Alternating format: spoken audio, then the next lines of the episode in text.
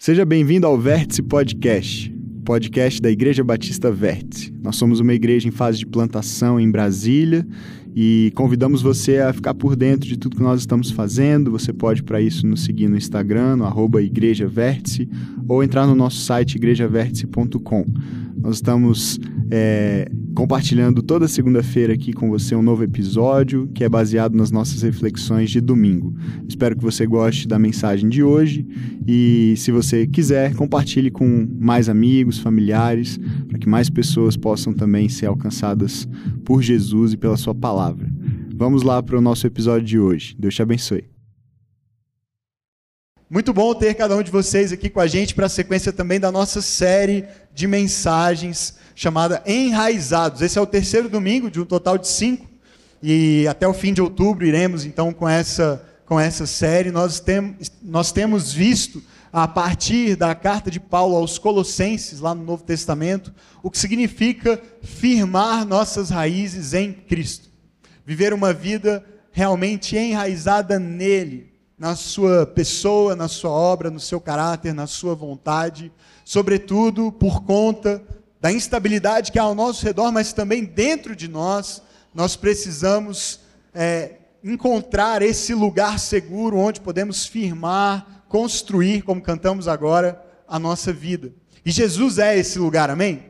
Jesus é o lugar seguro, Jesus é esse ecossistema onde a nossa vida pode estar firmada, enraizada, para que ela então floresça e frutifique. Esse é o nosso desejo. Nós, é, pode voltar um pouquinho ainda, Bia? Daqui a pouco eu entro lá. Mas nós temos visto nas últimas semanas, a partir da carta de Paulo então aos Colossenses, que nós vivemos, como eles viviam também, entre algumas tensões. E por isso é tão importante estabilizarmos a nossa vida num, num alicerce, num terreno que é firme, que é seguro e que vai nos sustentar.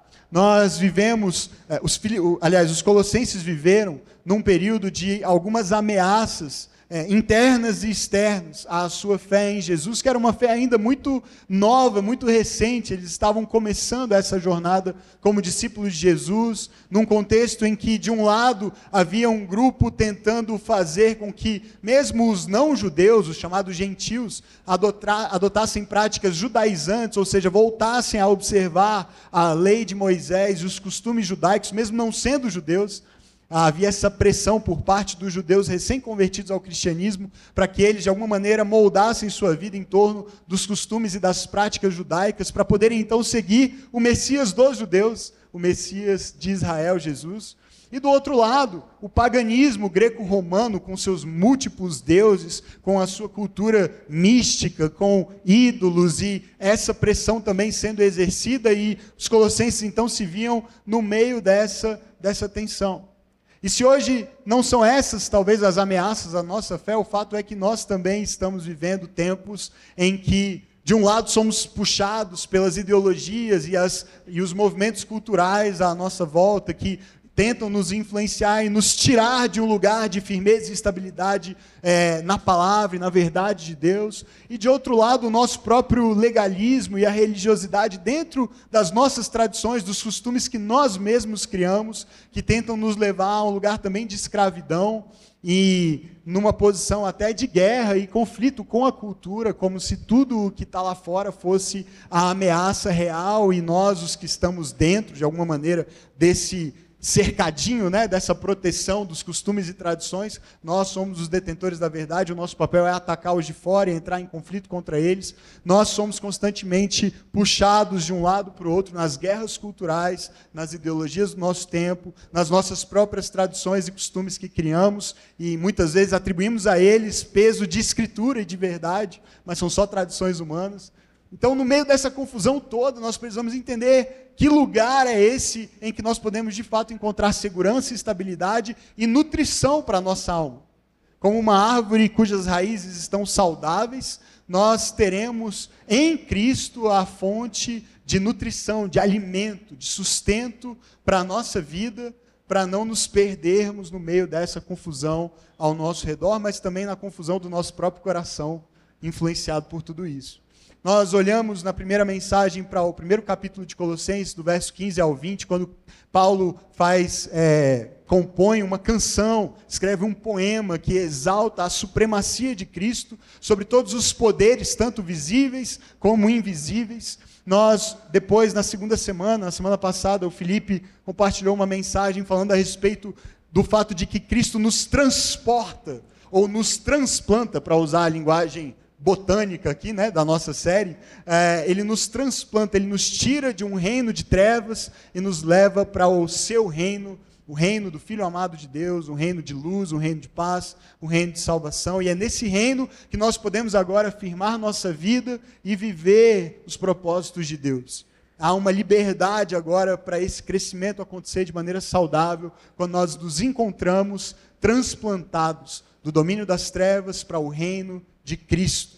E hoje nós queremos seguir nessa, é, nessa reflexão a partir da carta aos Colossenses. Se você perdeu as mensagens anteriores, elas estão tanto no nosso podcast como no canal do YouTube da Igreja Verde. Você pode se inscrever, seguir lá e ficar por dentro e assistir essas mensagens. Mas hoje nós vamos é, tentar entender de uma maneira um pouco mais prática agora o que significa essa vida, ter essa vida enraizada em Jesus. Nós vamos focar em alguns versos do capítulo 2, mas para chegar lá a gente precisa do final do capítulo 1 também, tá bom? E a primeira coisa que a gente vai entender hoje, e talvez isso já seja uma, uma frustração para alguns, né? Porque a gente vive numa sociedade muito acelerada, apressada, e a gente quer fórmulas que nos deem resultados rápidos. Então, se você vem para ouvir uma mensagem sobre uma vida enraizada em Cristo, você deve trazer com você essa compreensão de como funciona ah, o processo de crescimento de uma planta, de uma árvore grande, frondosa, frutífera, e você sabe que isso leva tempo e dá bastante trabalho, não é verdade? Então, não tenho, infelizmente, a fórmula mágica para te dar, ou a solução para todos os seus problemas de uma maneira imediata. Eu preciso te dizer, em primeiro lugar, que uma vida enraizada em Jesus dá trabalho e leva tempo. Dá trabalho e leva tempo. Paulo vai falar a respeito disso no final do capítulo 1 da carta aos Colossenses. Olha só, a partir do verso 24, ele conta um pouco da sua experiência, da sua vida como um pregador do Evangelho, como um ministro do Evangelho, e de como ele está trabalhando para que outras pessoas tenham uma vida madura em Cristo, para que outras pessoas experimentem esse, esse enraizamento das suas vidas em Jesus, para que fiquem firmes diante das ameaças e das instabilidades e incertezas, tanto externas como internas, as do nosso próprio coração. E olha como ele descreve essa sua experiência. Agora eu me alegro nos meus sofrimentos por vocês. E completo no meu corpo o que resta das aflições de Cristo em favor do seu corpo, que é a igreja. Dela eu me tornei ministro, de acordo com a responsabilidade por Deus a mim atribuída, de apresentar a vocês plenamente a palavra de Deus o mistério que esteve oculto durante épocas e gerações, mas que agora foi manifestado aos seus santos. A ele quis Deus dar a conhecer entre os gentios a gloriosa riqueza deste mistério, que é Cristo em vocês, a esperança da glória. Nós o proclamamos, advertindo e ensinando a cada um com toda a sabedoria, para que apresentemos todo homem perfeito em Cristo. E para isso eu me esforço lutando conforme a sua força que atua poderosamente em mim. Eu não sei se você reparou a quantidade de vezes em que palavras relacionadas à luta e esforço e aflição e sofrimento aparecem só nesses poucos versos. Você reparou? Paulo fala no verso 24 e no verso 25 sobre é, sofrimento, sobre aflições, ele fala sobre responsabilidade, que é uma outra palavra que a gente não gosta muito, né, na nossa geração, no nosso tempo, assumir responsabilidade, é, carregar responsabilidade por terceiros, por outras pessoas, além das próprias, que nós já temos que lidar todos os dias. Ele fala depois, nos versos seguintes, sobre se esforçar, sobre lutar, sobre ter uma força que não é a dele, mas é a força do próprio Deus atuando por meio dele, poderosamente. Então veja, Todas essas palavras, esforço, luta, aflição, força, sofrimento, responsabilidade, vai dando uma canseira, né? A gente vai ouvindo isso e fala, gente, tô afim não, hoje é domingo, eu queria era descanso e paz, né, e tranquilidade. A série sobre descanso é em novembro, tá bom? Então, em novembro você volta e a gente vai ter uma série de mensagens sobre descanso, é verdade. Mas por enquanto a gente está na parte do sofrimento, da luta, da aflição e da, né, do esforço, tá tudo bem? Porque o descanso vem depois. Mas brincadeiras à parte, Paulo está mostrando para nós que ele tem um compromisso com o crescimento espiritual daqueles irmãos e daquelas irmãs que faziam parte daquela igreja. Ele está escrevendo para eles, encorajando-os, mas o encorajamento dele é dizer: Olha, eu estou sofrendo por vocês, eu estou lutando por vocês, eu estou me esforçando e há aflições que eu tenho de suportar hoje para que vocês cresçam. E eu entendo que essa é a minha responsabilidade como ministro de Deus, como ministro do Evangelho. É, esse chamado que Deus me confiou faz com que eu me disponha a pagar esse preço por amor a vocês. E ele diz algumas coisas muito interessantes. Ele diz, por exemplo, que ele suporta esse sofrimento em favor deles. Então veja, há um, há um compromisso de Paulo é, que vai além dele, ele não está sofrendo em benefício próprio, ele não está se dispondo a, a arcar com a dor e a perseguição, e veja, ele está escrevendo essa carta da prisão, ele encontra-se preso agora por conta da pregação do Evangelho, mas ele diz: eu, eu, eu suporto tudo isso por causa de vocês. E ele está nessa há bastante tempo já, ele está numa jornada longa e árdua por amor à igreja. O que mostra para a gente que para que haja uma vida enraizada em Jesus, isso vai requerer de nós muito trabalho e paciência, perseverança. Não é um efeito rápido, instantâneo, imediato de ir para um culto, de ouvir uma mensagem, de ouvir um podcast, de receber uma oração de alguém que faz com que a nossa vida seja uma vida profunda em Deus, seja uma vida madura em Cristo. Não há outro caminho senão o caminho do tempo e da perseverança e da obediência ao longo do tempo. Se nós queremos uma vida enraizada em Cristo. Porque veja, a gente não está querendo cultivar mato. A gente quer ser árvore, na é verdade? A gente quer estar realmente firmado em Cristo, sendo nutrido para frutificar. Amém? Jesus nos chama para isso. Lá em João 15 ele fala: se vocês permanecerem em mim, eu permanecerei em vocês e vocês aí vão produzir muito fruto. Mas permanecer, por definição, é uma coisa que demora. Uma coisa que é difícil não é a ideia de ficar, né, como hoje a gente pensa, inclusive nos relacionamentos é tão comum. É ficar. É, é, é, instantâneo, é rápido, é passageiro, é temporário, é para benefício próprio, é para extrair alguma coisa de alguém e depois seguir, seguir em frente sem compromisso, sem responsabilidade. Não. Jesus nos chama para permanecer. Ele nos chama para assumir o compromisso do tempo.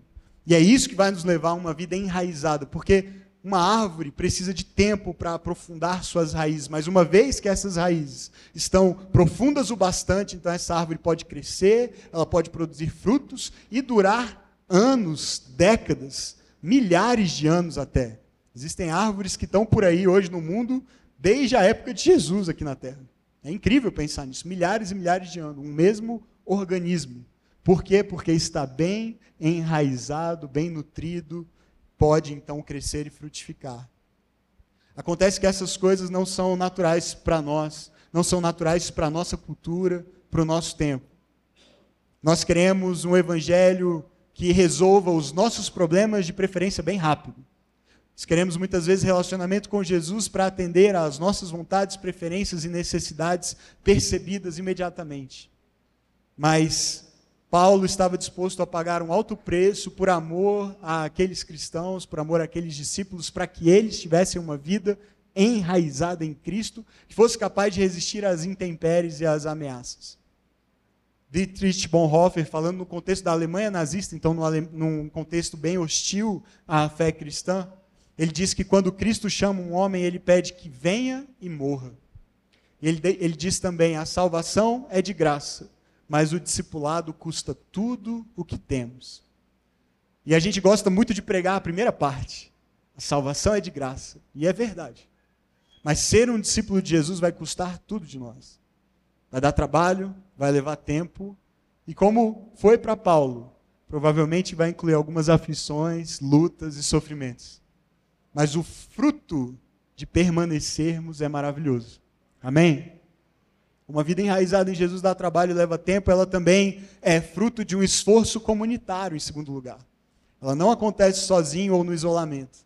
Outro movimento muito comum, muito presente nos nossos dias, é o movimento dos desigrejados. Aliás, essa é a maior denominação cristã hoje, sabia? Se você fizer uma pesquisa, e isso já foi feito recentemente, a maior denominação cristã é a dos desigrejados. É maior que todas as outras, que os batistas, que os assembleanos, é a dos desigrejados. Sou cristão, ah, de qual igreja? Não, aí. E é curioso isso, porque Jesus não, ele nunca nos ofereceu essa, esse caminho como um caminho saudável, de vivermos a nossa fé sozinhos, isolados de uma comunidade de fé. E veja, Paulo, nos versos que nós lemos, ele enfatiza isso o tempo todo. Eu me alegro nos meus sofrimentos, no verso 24, por vocês. Eu completo no meu corpo, que resta das aflições de Cristo, em favor do seu corpo, que é a igreja. Percebe? E eu me pergunto quanto nós estamos dispostos a sofrer no nosso corpo, pelo corpo de Cristo. O quanto nós temos nos disposto a pagar um preço que é algo que nos custe, custe o nosso conforto, custe o nosso tempo livre, custe ah, os nossos recursos e bens, custe os nossos talentos, para que o corpo cresça, para que o corpo amadureça, para que as pessoas que fazem parte da nossa comunidade sejam abençoadas. Hoje, para que muitos de vocês pudessem chegar aqui às 10 horas e ter essa, essa celebração preparada, muita, muita gente chegou aqui às 8 e meia para preparar esse ambiente, para carregar a cadeira, para montar o som. Alguns vieram ontem para ensaiar esse tempo de adoração, outros vieram fazer café, outros vieram preparar o espaço das crianças, outros vieram fazer é, o estacionamento funcionar de forma organizada. Tantas e tantas pessoas abrindo mão de talvez uma hora, uma hora e meia a mais de sono, de descanso no domingo de manhã. Gente que trabalha igual você a semana inteira e a mim mas está fazendo isso por quê? Porque entendeu que quando eu, de alguma maneira, suporto um pouquinho, que seja mínima a aflição, a gente nem está falando de uma aflição como a que Paulo estava passando, né? Estar preso e sendo torturado e com a vida em, em risco o tempo inteiro por amor a Jesus e à igreja, mas, mas ainda assim, num outro contexto hoje, nem sempre estamos dispostos a abrir mão minimamente do nosso conforto e tranquilidade pelo outro, por amor a alguém tomar um café com alguém para saber como essa pessoa está, fazer uma oração por alguém, que não seja uma oração só pelas suas necessidades, caminhar com alguém que é novo na fé, ensinando essa pessoa a, mane a, a, a manusear a palavra, a entender as verdades da Bíblia. Tantas formas, participar de uma comunidade durante a semana para ser um instrumento de bênção na vida de mais alguém e você mesmo crescer. É um esforço comunitário. Paulo suporta no seu corpo por amor ao corpo de Cristo. Ele suporta essas, aflições. Ele se identifica com Cristo no seu sofrimento, reconhecendo que esse é o caminho para a transformação que passa pelo sofrimento. Porque assim como Cristo precisou sofrer para que nós pudéssemos receber salvação e esperança e glória, nós também somos chamados a suportar as aflições deste mundo mal para abençoarmos uns aos outros. Amém? Mas isso, isso requer essa disposição da nossa parte. E a vida enraizada em Cristo vai custar algo de todos nós. Não é um projeto individual. Eu não cresço em Cristo para ter uma vida enraizada, gastando horas na semana só no meu tempo individual com Deus, em oração e leitura bíblica, e ouvindo um podcast, e me alimentando ali no YouTube dos meus pregadores favoritos. Isso é bom, isso não é ruim, mas isso não é tudo. Nós precisamos estar juntos, nós precisamos uns dos outros, e nós precisamos, inclusive, estar dispostos a sofrer, se necessário, uns pelos outros, para que o crescimento aconteça de fato. Então, eu me pergunto qual é o nosso nível de consciência corporal. Que nível de consciência nós temos é, do fato de que pertencemos a um mesmo corpo? Somos membros uns dos outros. E quando um membro sofre, todos sofrem. E quando eu me disponho a sofrer em favor de outro membro, todo o corpo é beneficiado. Então, produzir discípulos maduros, isso é um projeto comunitário, isso requer um ecossistema, como nós temos falado, em que Cristo é o cabeça, nós somos membros. E nós entendemos que o papel de um membro é lutar pelo outro membro, porque é um corpo só. Amém? Então, Paulo assume esse compromisso, ele também fala de apresentar a esses irmãos a palavra de Deus de forma plena no verso 25. Apresentar a vocês, eu assumi uma responsabilidade. E essa responsabilidade é apresentar plenamente a palavra de Deus.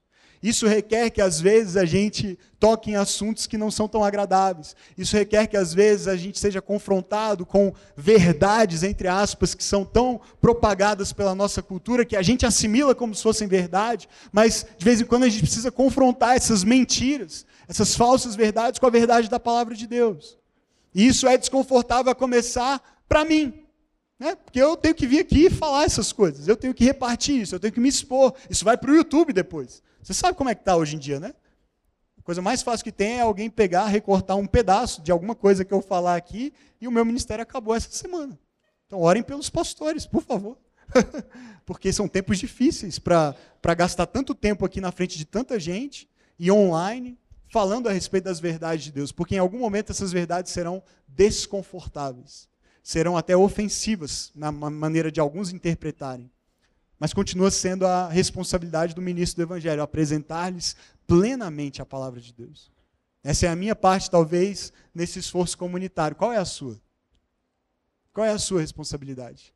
O que, que Deus chamou você para fazer em prol do corpo? Se nós fizermos com excelência, com responsabilidade, a nossa vocação, cumprirmos a nossa vocação, o corpo inteiro é abençoado. Amém? Em terceiro lugar, uma vida enraizada em Jesus vai além de um conjunto de doutrinas, de um mero conjunto de ideias certas sobre quem Deus é, sobre quem Jesus é. Porque tem muita gente que acha isso. Se eu tenho a teologia certa, então eu tenho uma vida em Cristo. Se eu tenho as ideias certas sobre Deus, então a minha vida é a vida exemplar. Né? Só que enraizar a vida em Cristo, de fato, vai além. Veja que não, é, não, não está aquém disso, inclui isso também ter as ideias certas sobre quem Deus é, sobre quem você é, sobre a verdade da palavra. Isso é, é, é fundamental, é excelente, é necessário. E é por isso que a gente se esforça para, com zelo e responsabilidade e temor, entregar a vocês um ensino que busca, claro que com limitações nossas, mas busca ser fiel à palavra. Mas só que não basta isso. Uma vida madura, uma vida enraizada em Jesus vai além de ter as ideias certas sobre quem Deus é, sobre quem nós somos, sobre as nossas interpretações da palavra. Paulo, é, nos versos 26 a 28, ele fala: olha, havia um mistério que estava oculto por gerações, mas que agora foi manifestado a vocês vocês que são os santos de Deus, vocês que fazem parte do povo de Deus.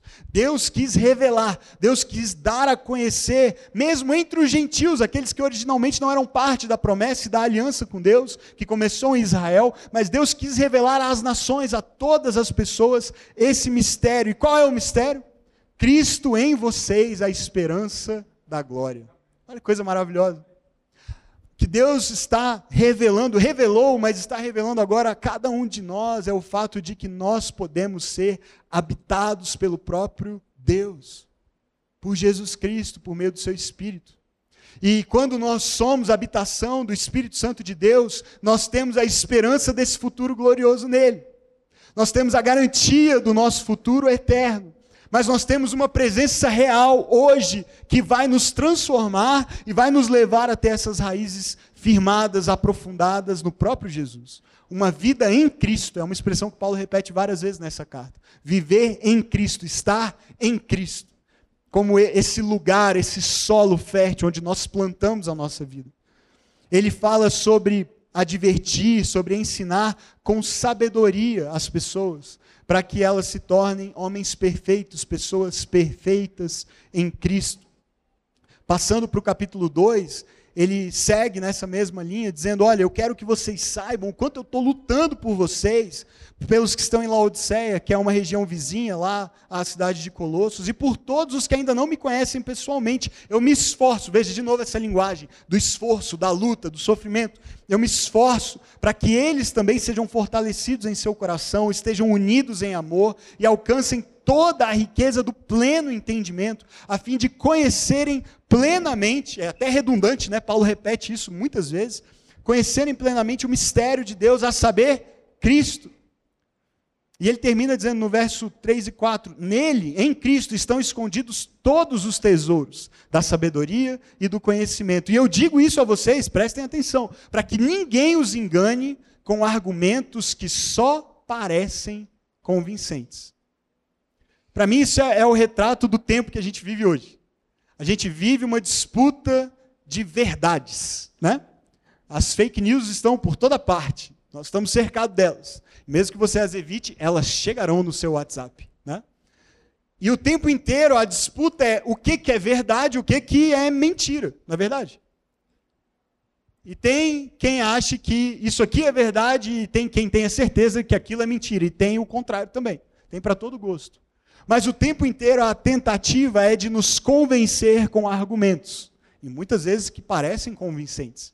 E o que Paulo está dizendo é: eu me esforço também para que vocês conheçam plenamente esse mistério de Deus que é Cristo. E no momento em que vocês o conhecerem plenamente, no momento em que vocês atingirem essa medida que ele chama de perfeição em Cristo Jesus, aí vocês estarão seguros, porque esses argumentos, ainda que pareçam convincentes, não serão capazes de arrancá-los, tirá-los, movê-los, desestabilizá-los, porque as suas raízes estão firmadas.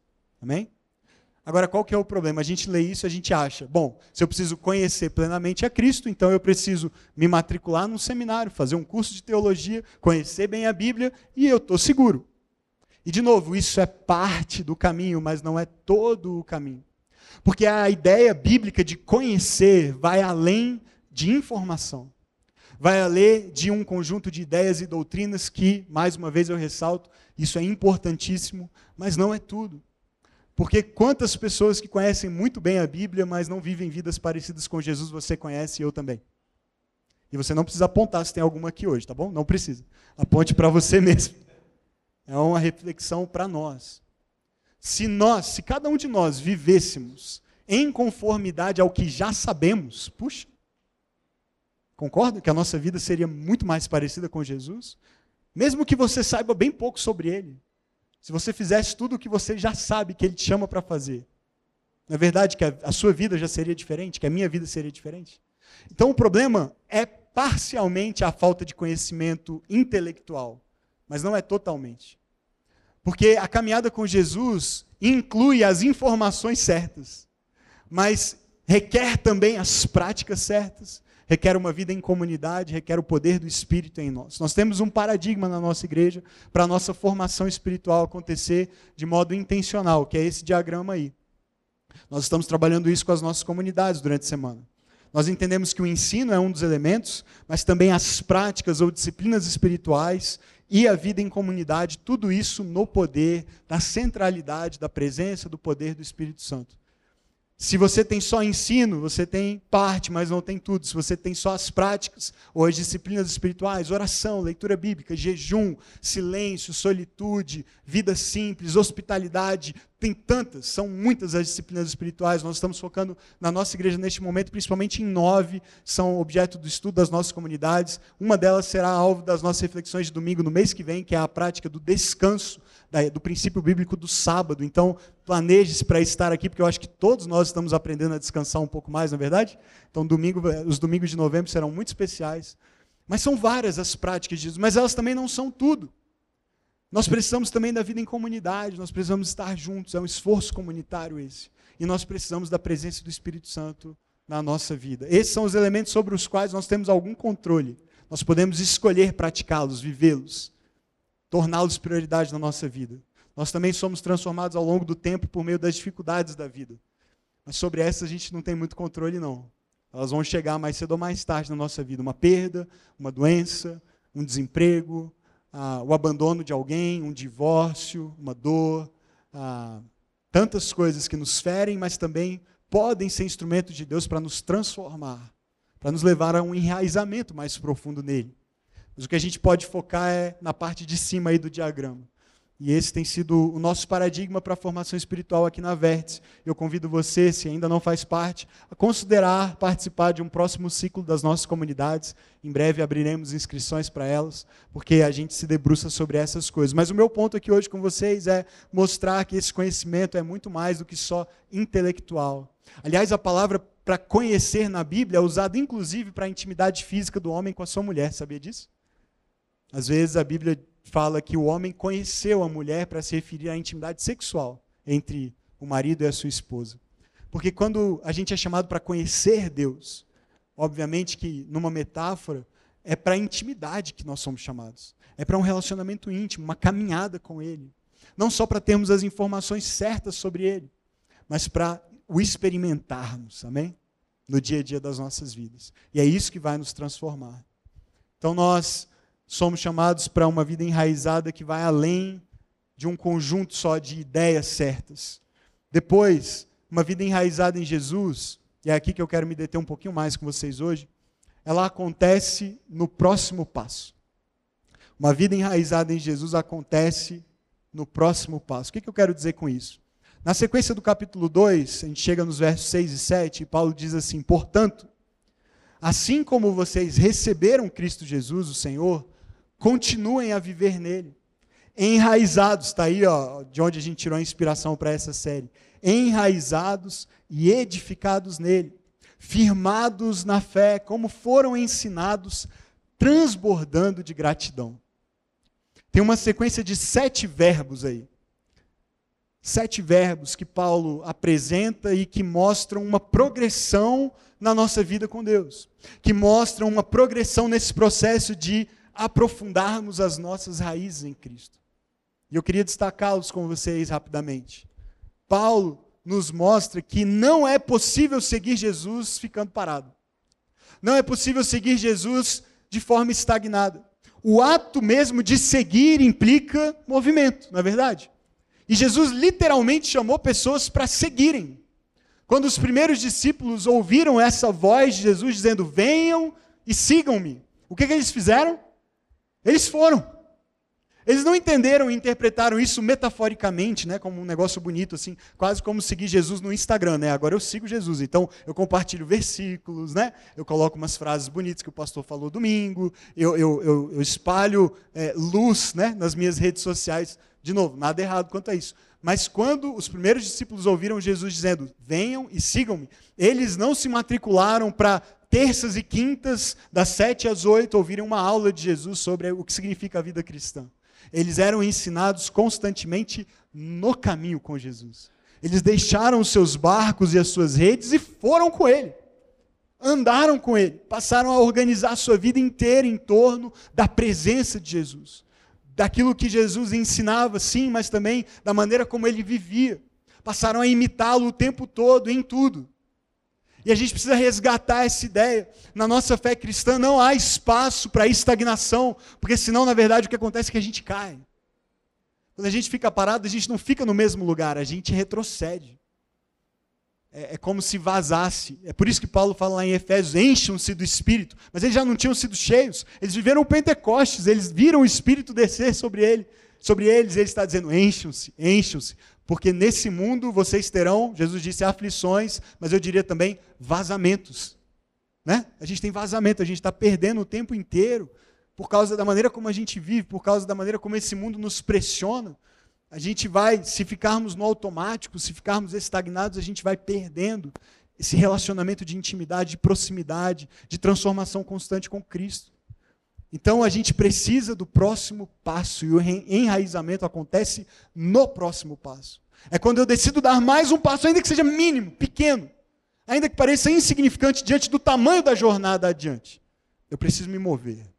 Eu preciso dar um próximo passo. E Paulo fala aqui de alguns. E ele nos chama a entender que não é necessário correr, mas é preciso caminhar. Guarda isso no seu coração. Às vezes a gente acha que a vida com Deus é uma corrida. E se eu não estou com fôlego para correr muito, eu paro e descanso, né? nesse sentido. Eu, eu, eu, tiro um tempo. Então a gente vai se esfriando aos poucos, e quando a gente vê, a gente já está tão longe. A gente perde a comunhão com a igreja, a gente vai abrindo mão de fazer disso uma prioridade, estarmos juntos aqui aos domingos e durante a semana nos mantermos conectados, encorajando e apoiando e sustentando uns aos outros. E nós vamos abrindo mão das disciplinas espirituais, da vida de oração, da leitura bíblica e das demais. E aos poucos, esse esfriamento, o distanciamento do ensino, das práticas e da comunidade vai significando também um esfriamento em relação ao próprio Espírito de Deus, um distanciamento em relação a Ele. E aí, quando a gente percebe, a gente já nem tem fôlego para voltar a correr, porque parece que a linha de chegada está tão distante agora. Mas nós somos chamados para caminhar. O texto que as crianças apresentaram de Gálatas 5 aqui, que fala sobre o fruto do Espírito, o mandamento que está lá naquele texto é só um. O resto é fruto, é consequência do mandamento. O mandamento que está lá é: se vivemos no Espírito, andemos também no Espírito. E se você anda no Espírito, o fruto do Espírito é produzido na sua vida: amor, alegria, paz. E agora todo mundo sabe de qual e repete comigo, né? Paciência. Todos eles. Mas é fruto de andar no Espírito. Amém? Nós não precisamos correr, mas a gente precisa caminhar. Quais são os passos que Paulo propõe? Primeiro, receber. Assim como vocês receberam Cristo Jesus, continuem. Depois ele segue. Mas a primeira coisa que ele nos chama é para receber. Isso tem a ver com graça, tem a ver com perdão, tem a ver com resgate, tem a ver com reconciliação, tem a ver com paz, tem a ver com a adoção que Deus opera em nosso favor. Ele nos adota como filhos amados. Ele nos reconcilia, nós passamos a pertencer a uma família. Esse é o primeiro passo da jornada com Cristo, receber Jesus na sua vida. Recebê-lo na sua vida. Isso acontece por meio da fé, quando eu decido confiar em quem Ele é e na obra que Ele fez em meu favor. Quando eu deposito essa confiança nele, a Bíblia diz que eu recebo na minha vida. Eu o recebo com o seu espírito na minha vida. E muita gente já viveu essa experiência, dos que estão aqui hoje, graças a Deus por isso. E se você não recebeu o convite, é para que isso aconteça hoje, em nome de Jesus. Sabe o que acontece? É que muitas vezes nós paramos aí, no primeiro passo da jornada. Você já recebeu Jesus? Já, já recebi Jesus, já ando com Jesus há muitos anos. Mas você está realmente andando com Jesus ou você parou lá quando você o recebeu lá atrás? Você deu alguns passos, mas ficou lá. Achou que estava aposentado da progressão, do crescimento, do enraizamento da vida espiritual. Achou que já fez o bastante, que já caminhou o suficiente. Parou, estagnou. E eu suspeito, e não é uma acusação, é porque eu percebo na minha vida, que se você parou, você na verdade retrocedeu. Porque acontece comigo. Quando eu paro, eu percebo que na verdade eu retrocedo. E receber é fundamental, mas é só o começo de uma linda e maravilhosa e desafiadora jornada. O passo seguinte é continuar. Continuar. Ele diz: assim como vocês receberam Cristo Jesus, o Senhor, continuem a viver dele. Então, essa, é claro, uma ideia que vai perpassar os, todas as outras, porque para continuar eu preciso sempre dar o próximo passo, não é verdade? Mas existe aqui uma ideia, a ideia é de permanecer. Aliás, a ideia é de é, isso, permanecer, como Jesus fala lá em João 15, que eu já citei. A ideia é de perseverar numa obediência. Porque lá em João 15 também ele diz: se vocês permanecerem nos meus mandamentos, se vocês obedecerem aos meus mandamentos, então vocês permanecerão em mim, e eu permanecerei em vocês.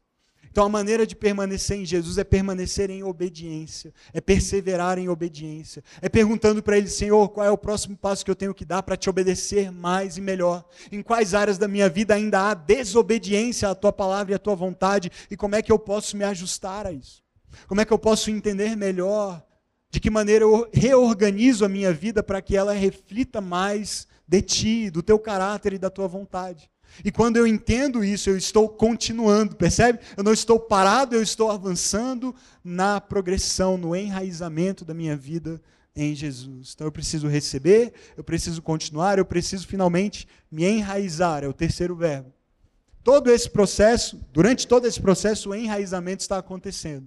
Mas a ideia de enraizar-se comunica algumas coisas. Comunica profundidade, comunica nutrição, comunica estabilidade, comunica uma vida estável e uma vida bem alimentada. Porque é assim que a planta obtém os seus nutrientes, é por meio das suas raízes. E é assim também que nós obtemos os nossos nutrientes. Jesus disse que o homem, na sua tentação, ele cita essa passagem do Antigo Testamento: o homem não viverá só de pão, mas ele vive da palavra e das palavras que procedem da boca de Deus. Então, uma vida enraizada em Cristo é uma vida que está constantemente ouvindo a voz de Deus por meio da Sua palavra e buscando nela os nutrientes necessários para viver. Amém? Um aprofundamento. Não se conforme com o que você já conhece de Deus, da palavra. Busque mais, mergulhe. A Bíblia é viva e riquíssima e cheia de nutrição para a nossa vida. E à medida que nós nos enraizamos, nós nos tornamos como essas árvores aqui. Olha que beleza, minha ilustração veio de graça para mim hoje, né?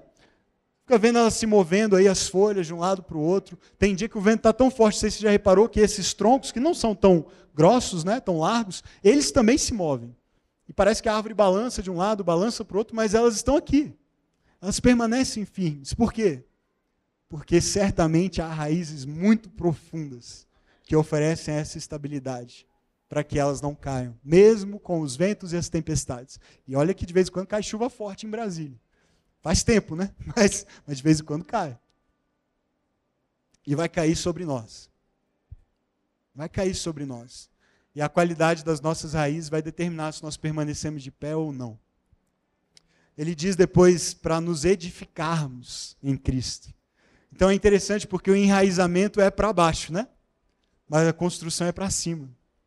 Mas como alguém que já construiu uma casa, e não recomendo a experiência, inclusive, se você não quer se estressar, não é tão boa e agradável. Depois é bom, mas durante é terrível. Mas para que você possa construir para cima, primeiro você tem que fazer a fundação. Você tem que cavar para baixo, bem fundo. É por isso que enraizamento vem antes de edificação. Percebe? Porque sem as raízes a planta não pode crescer. Uma planta muito grande com raízes rasas vai tombar não se sustenta. E assim é com a nossa vida. A gente às vezes está tão focado no que a gente quer construir, no que a gente quer que Deus nos dê em termos de oportunidades, crescimento, promoções, oportunidades de, de prosperar. Mas a grande verdade é que se Deus nos desse tudo isso de uma vez, muitos de nós não resistiríamos. Porque a sedução da construção é muito grande para quem não tem raízes profundas. Então, às vezes, Deus está tratando com a gente no íntimo, no secreto, aprofundando as nossas raízes e estabelecendo os nossos alicerces, para que depois a construção seja linda. E tem arquitetos e engenheiros aqui hoje maravilhosos que sabem o prazer de uma linda construção, mas como dá trabalho a fundação.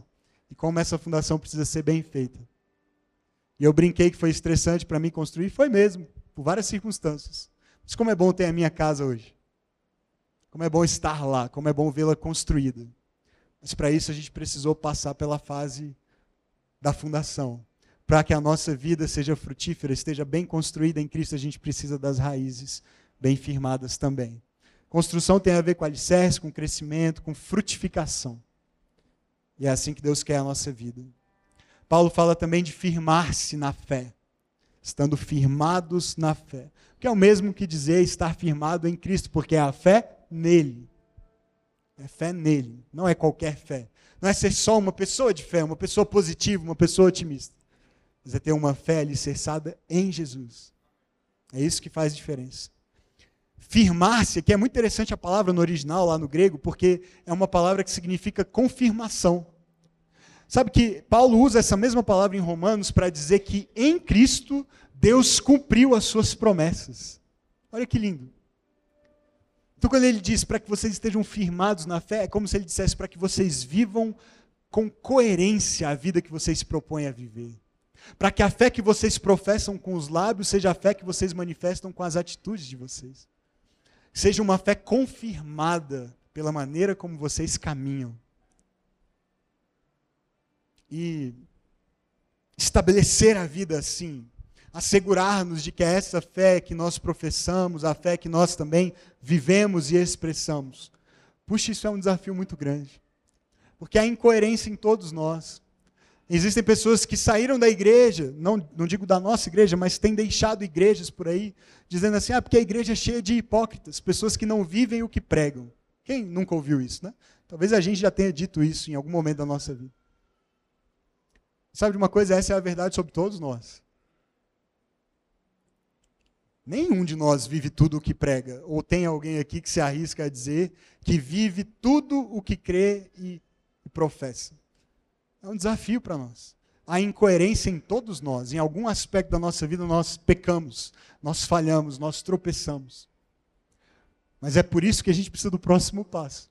É olhar para essa vida incoerente e hipócrita, sim, em alguns aspectos, e dizer: Senhor, tem misericórdia de mim e me ajuda a perceber qual é o gap, qual é a brecha que eu preciso tapar hoje. Qual é a, o conserto que eu preciso fazer agora.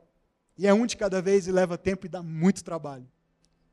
Mas à medida que a gente vai fazendo isso, a gente vai estabelecendo a nossa vida. Amém?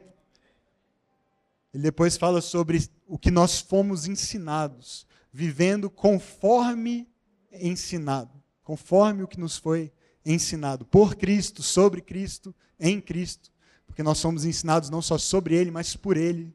Nós somos ensinados nele, amém? Porque é um relacionamento com uma pessoa, não é uma aula sobre alguém, mas é uma caminhada com esse alguém.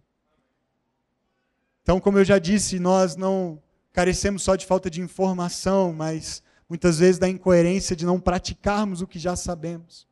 Stephen Covey diz o seguinte: nós atingimos paz interior quando a nossa agenda está alinhada aos nossos valores. Quando eu olho para a minha agenda e digo como é que eu posso realmente transformar Jesus na prioridade da minha agenda, da maneira como eu gasto meu tempo, nos meus relacionamentos, como eu uso o meu dinheiro, os meus dons, os meus talentos, como é que Jesus pode ser de fato o centro de tudo isso. E quando eu tenho esse alinhamento, eu encontro paz interior. Eu paro de viver uma ilusão, mas eu começo a dar passo na direção desse enraizamento maior em Jesus. E por fim, ele termina falando de um transbordar. Transbordar de gratidão, que também é sinônimo de transbordar de Cristo. Transbordar Jesus. Transbordar a gratidão de tê-lo. A gratidão de tê-lo recebido em nossas vidas, a gratidão de poder caminhar com ele. Isso fala de ir além, de abundância, de exceder o que é esperado, a medida esperada. Quando algo transborda é porque encheu tanto que o recipiente não era mais capaz de conter. Então transbordou, derramou. E sabe, eu, eu oro a Deus para que a nossa vida e a nossa igreja sejam vidas e uma comunidade que transbordem. Que a gente se encha constantemente, devagarinho, devagarinho, dando um próximo passo por vez.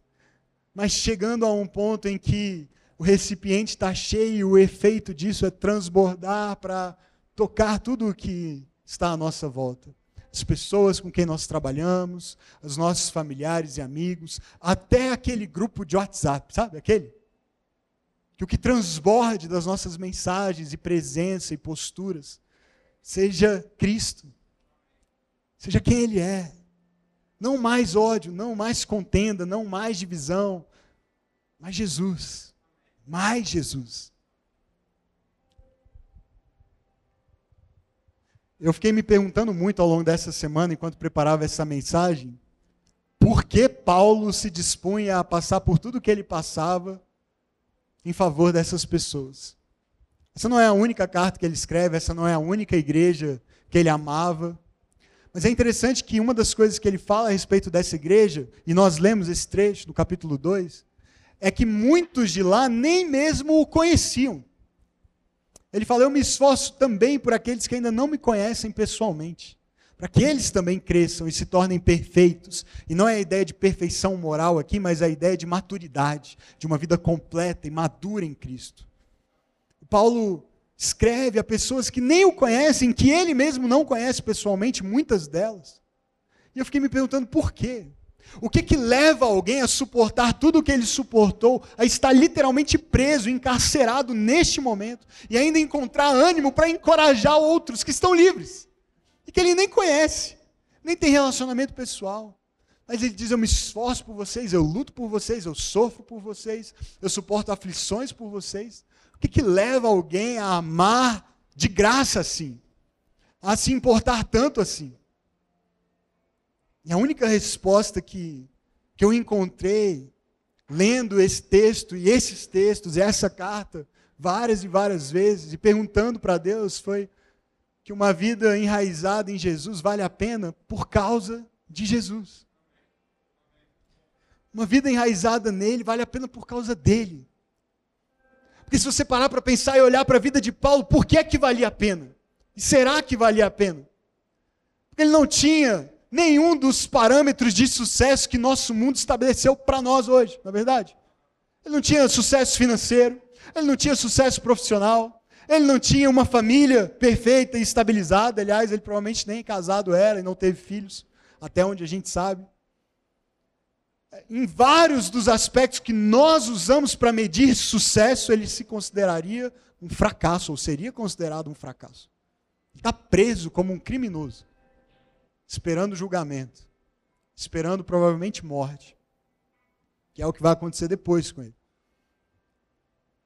Por que, que valia a pena? Porque em algum momento esse cara teve um encontro com alguém que redirecionou o curso da sua vida por inteiro.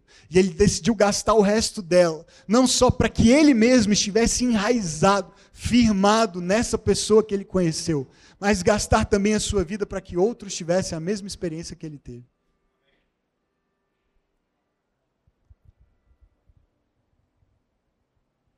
Às vezes a gente está olhando para Jesus e tratando Jesus como um meio para obter o que a gente realmente quer. Então eu quero Jesus para ter a cura que eu preciso, eu quero Jesus para ter a paz que eu estou buscando, eu quero Jesus para encontrar algum tipo de esperança que eu ainda não tenho, eu quero Jesus para que Ele abençoe os meus negócios, eu quero Jesus para que Ele cuide da minha família e restaure o meu casamento e proteja os meus filhos. E Ele é tão bom que Ele faz essas coisas por nós. Ele tem prazer em nos atender e nos ouvir. Nem sempre do jeito que a gente espera. Mas Ele nos ama e realmente cuida de nós. Sabe de uma coisa? A melhor parte de seguir Jesus é Jesus. É Jesus. É conhecê-lo intimamente e perceber que as coisas que Ele tem para nos dar são ótimas. E nós somos gratos por elas. Mas a melhor parte mesmo é andar com Ele e perceber que mesmo quando tudo vai mal, e mesmo quando as circunstâncias não correm como você esperava, ele continua ali. E essa caminhada, portanto, nunca é solitária. Nunca é solitária. O N.T. Wright diz: cristianismo é Cristo. Coloque-o no meio da sua imagem do mundo.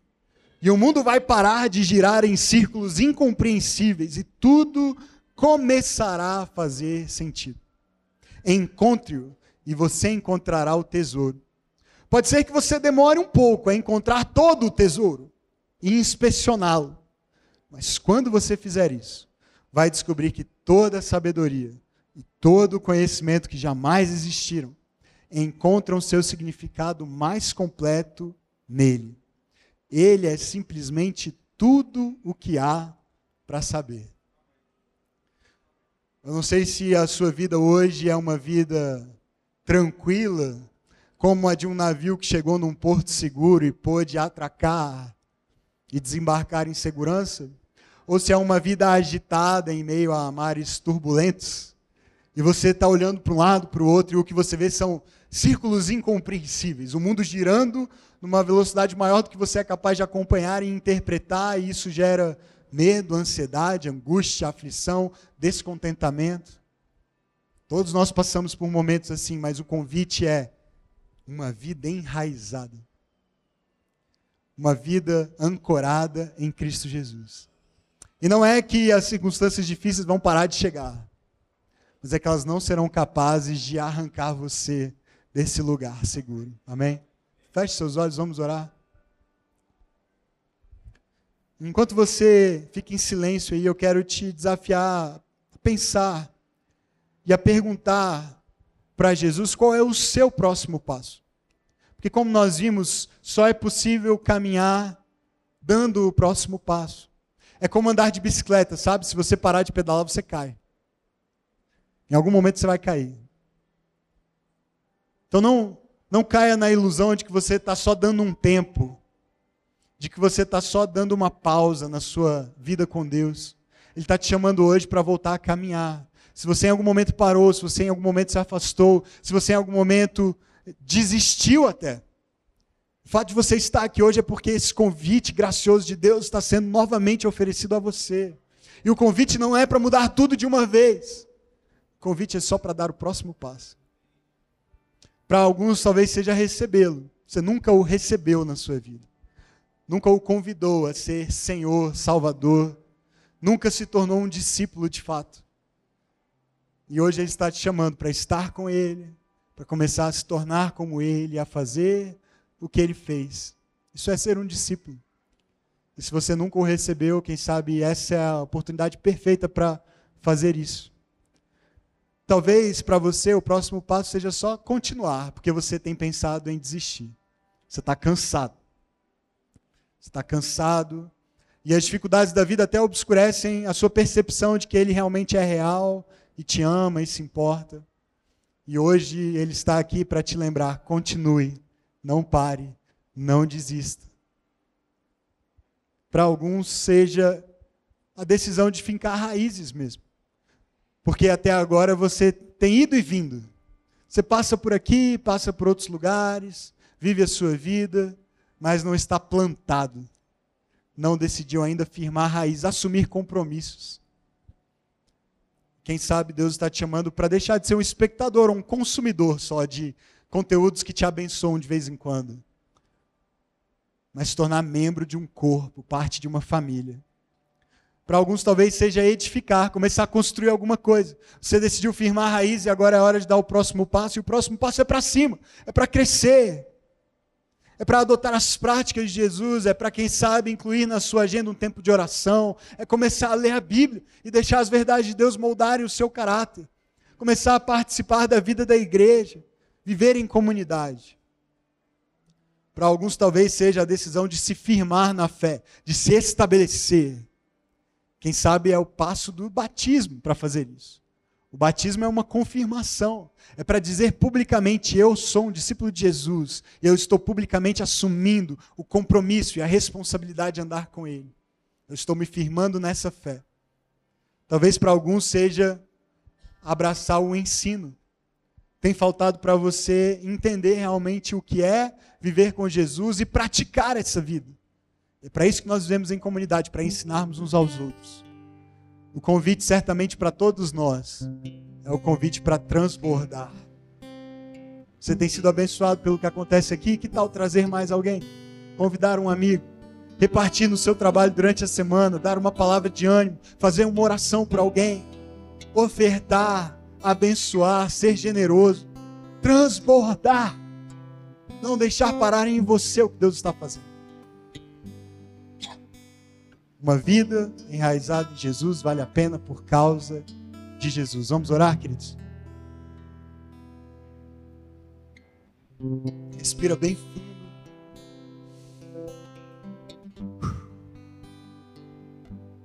Deixa o Espírito Santo falar com você. Pai querido, nós te amamos. Nós te amamos. Nós somos tão gratos Verdade que nem sempre nós estamos transbordando de gratidão, como fomos hoje desafiados a fazer, mas, mas nós somos gratos, somos gratos por Jesus, somos gratos por esse convite de firmarmos nossa vida nele. Obrigado por nos convidar, obrigado por nos permitir te receber na nossa vida e continuar a viver em Ti. Em meio a tanta instabilidade, obrigado por ser esse lugar seguro para nós onde podemos firmar nossas vidas e assim crescer e frutificar. Obrigado, Deus, porque nós não estamos sozinhos, porque essa caminhada é uma caminhada contigo e em ti, e uns com os outros. Obrigado por nos dar uma família de irmãos e irmãs que podem nos apoiar, nos encorajar, nos sustentar em amor, orar por nós, nos corrigir quando erramos, nos pôr de pé quando caímos dar junto com a gente o próximo passo. Como é bom Deus, saber que nós temos uma família. Obrigado pela Igreja Batista Vértice. Obrigado porque o Senhor tem nos dado o privilégio de caminharmos em família uns com os outros. E agora eu quero orar por cada pessoa que está aqui e por mim também, Senhor. Não permita que a gente pare de pedalar. Não permita, Deus, que pelas dificuldades a gente desanime a ponto de desistir, de cair, de retroceder. O Senhor nos chama para o próximo passo, e para alguns é um passo tão pequeno quanto o de vir de novo domingo que vem, o de fazer uma oração que tem sido adiada há tanto tempo, ao longo dessa semana, uma oração convidando o Senhor para participar da vida, participar da casa, participar da rotina. Uma oração te convidando para mudar padrões de comportamento, de pensamento que, que não os aproximam do Senhor, que os tem afastado de Ti. Quem sabe uma oração de confissão e arrependimento para reconhecer que tem andado distante.